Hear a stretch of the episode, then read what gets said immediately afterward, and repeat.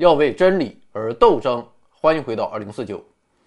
说起外交上的软实力，我国除了博大精深的传统文化，还不得不提一个动物，这就是大熊猫。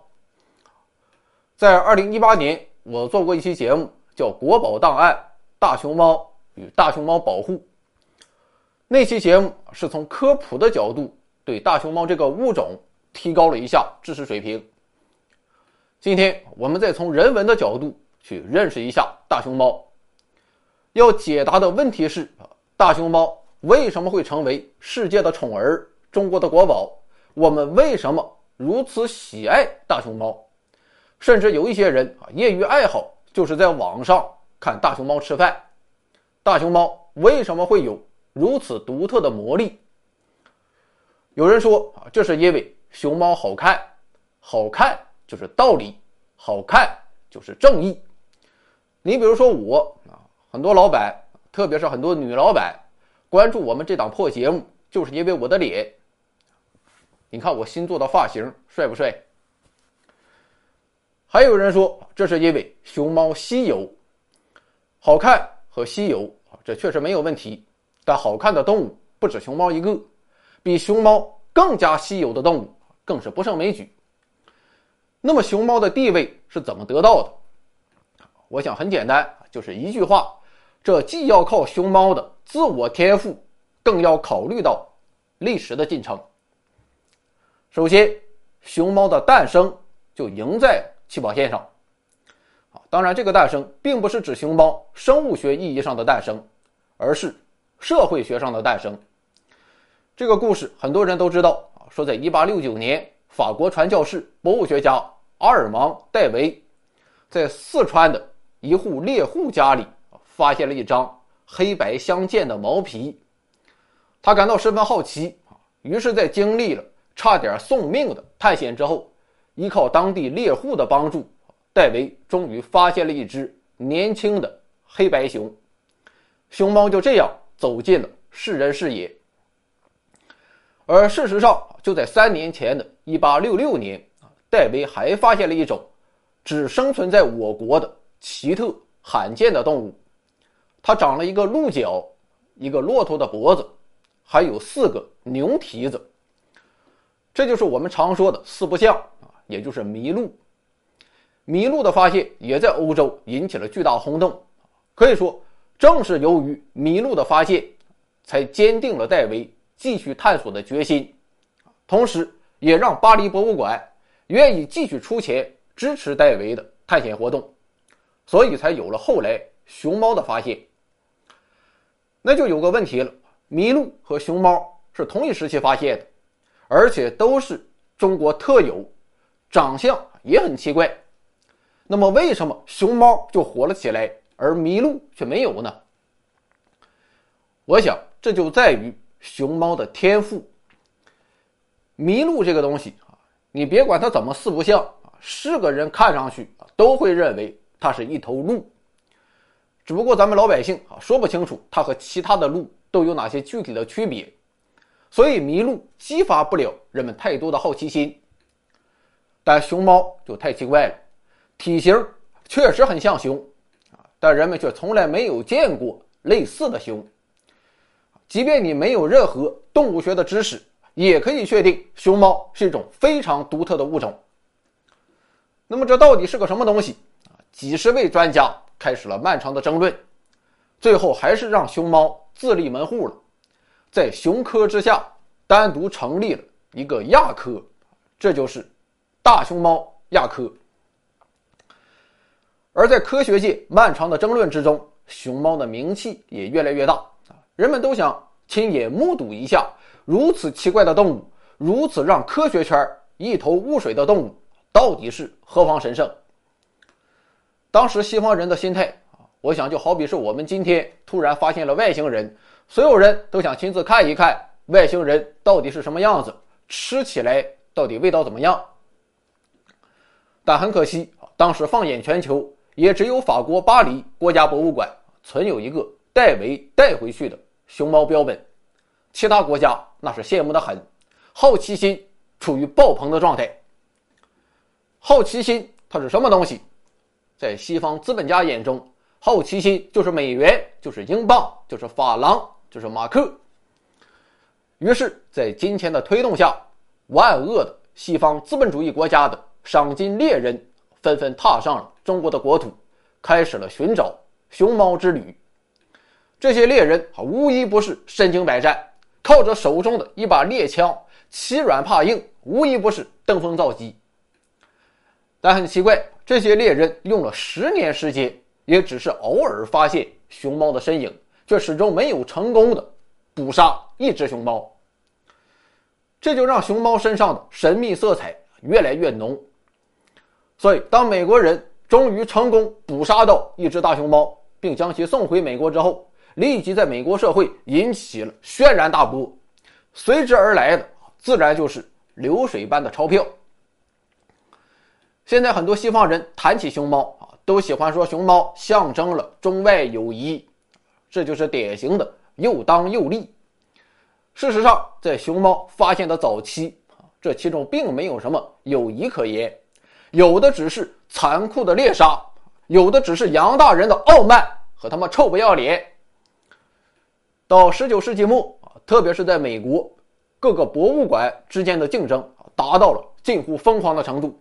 他们花费巨资资助各种冒险队，希望可以收集到全世界所有的珍稀物种，而大熊猫无疑就是最大的摇钱树。甚至有一些博物馆和动物园啥也没有也没有关系，只要你搞到一只大熊猫或者熊猫标本，哪怕是快要破产了一只熊猫也可以让你起死回生。这个威力。堪比在北京创业失败，然后卖了一套房。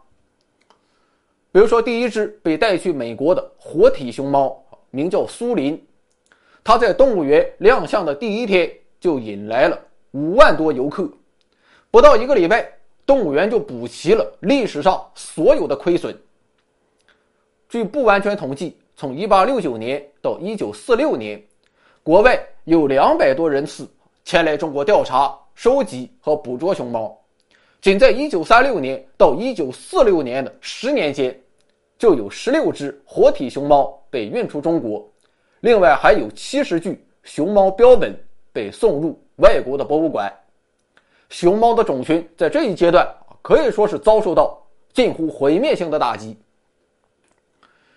除了金钱驱使之外，当时的社会氛围也对熊猫很不利。一九八八年，美国总统西奥多·罗斯福成立了一个俱乐部，专门表彰捕杀大型野兽的猎人。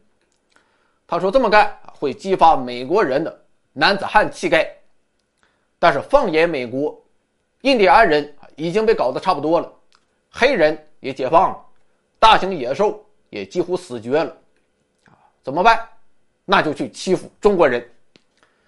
而在清末民初，我国社会一片动荡，不论是清廷还是后来的民国政府、军阀政府，看到杨大人，他腿就软了，可搞内斗却很在行，所以他们根本就没有时间，也没有能力去阻止盗猎者。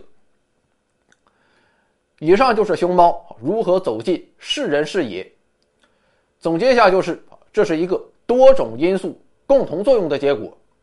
其中包括18世纪博物学的兴起，西方对中国的浓厚兴趣，熊猫在科学界引起的争论，现代博物馆和动物园的发展，西方资本家对金钱的追求，当然还包括当时中国政府的软弱无能，最后让熊猫走出竹林，冲出亚洲，走向世界。再加上熊猫本身十分稀有，识别度非常高。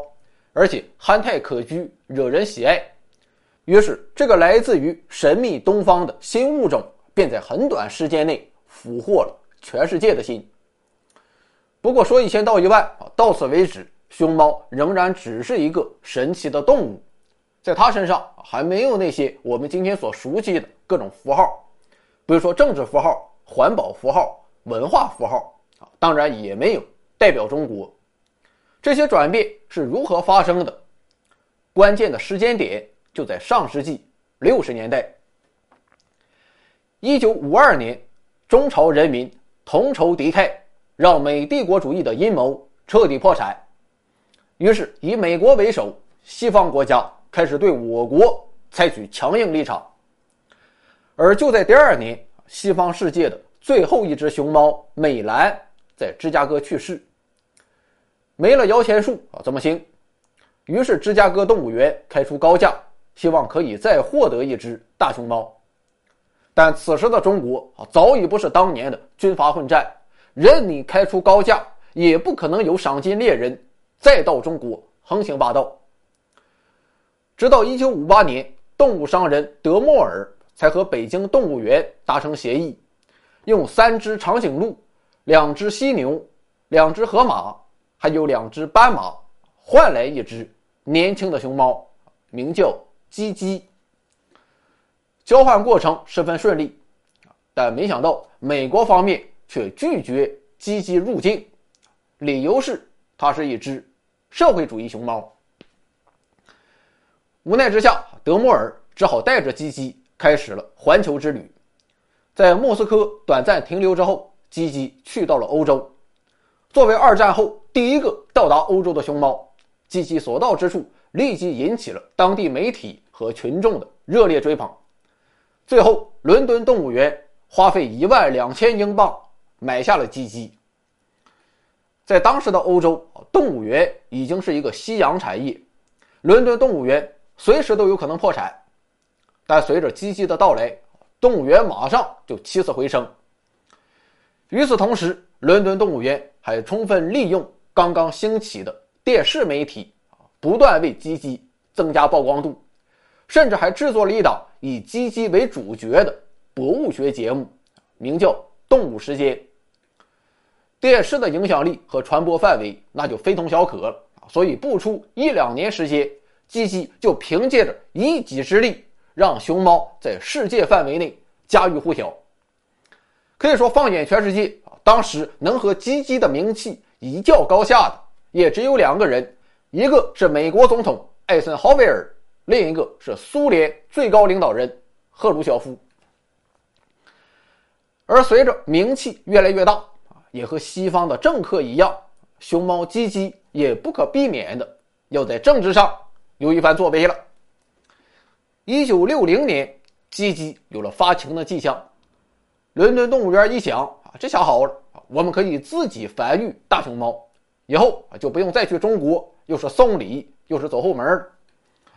于是，经过多方协商，莫斯科动物园说：“我们有一只熊猫安安，可以和鸡鸡成双配对，喜结良缘。”客观的说，啊，这只是一次单纯的动物学事件，但在特殊的历史时期，它最后还是演变成了政治世界。你想想，当时正是冷战时代，东西方剑拔弩张，一只英国熊猫。